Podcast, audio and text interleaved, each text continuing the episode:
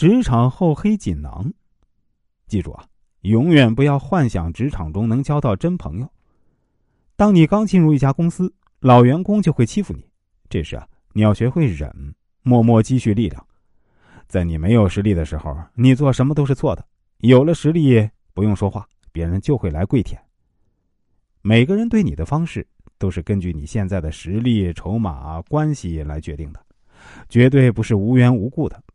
被欺负的那一个一定是实力最弱的那一个。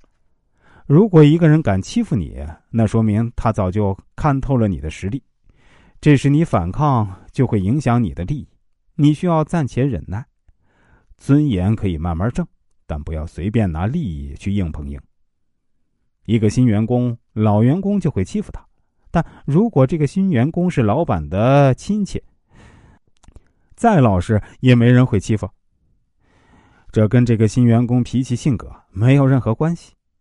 很多人都把自己因为实力不够而遭到欺负，错误的理解成了是别人太蛮横，自己太老实。那马云也是老实人，又瘦小，怎么没人敢欺负？没根基又没筹码，还总想着情绪和感受，那就叫幼稚。同时呢，向有地位或有实力的人迅速靠拢，增加自己的筹码，让他人不容小觑，这就是狐假虎威，非常有效啊。就好比啊，你经常欺负新来的同事，有一天呢，你突然发现他跟你的上司走得很近，你还敢随便欺负他吗？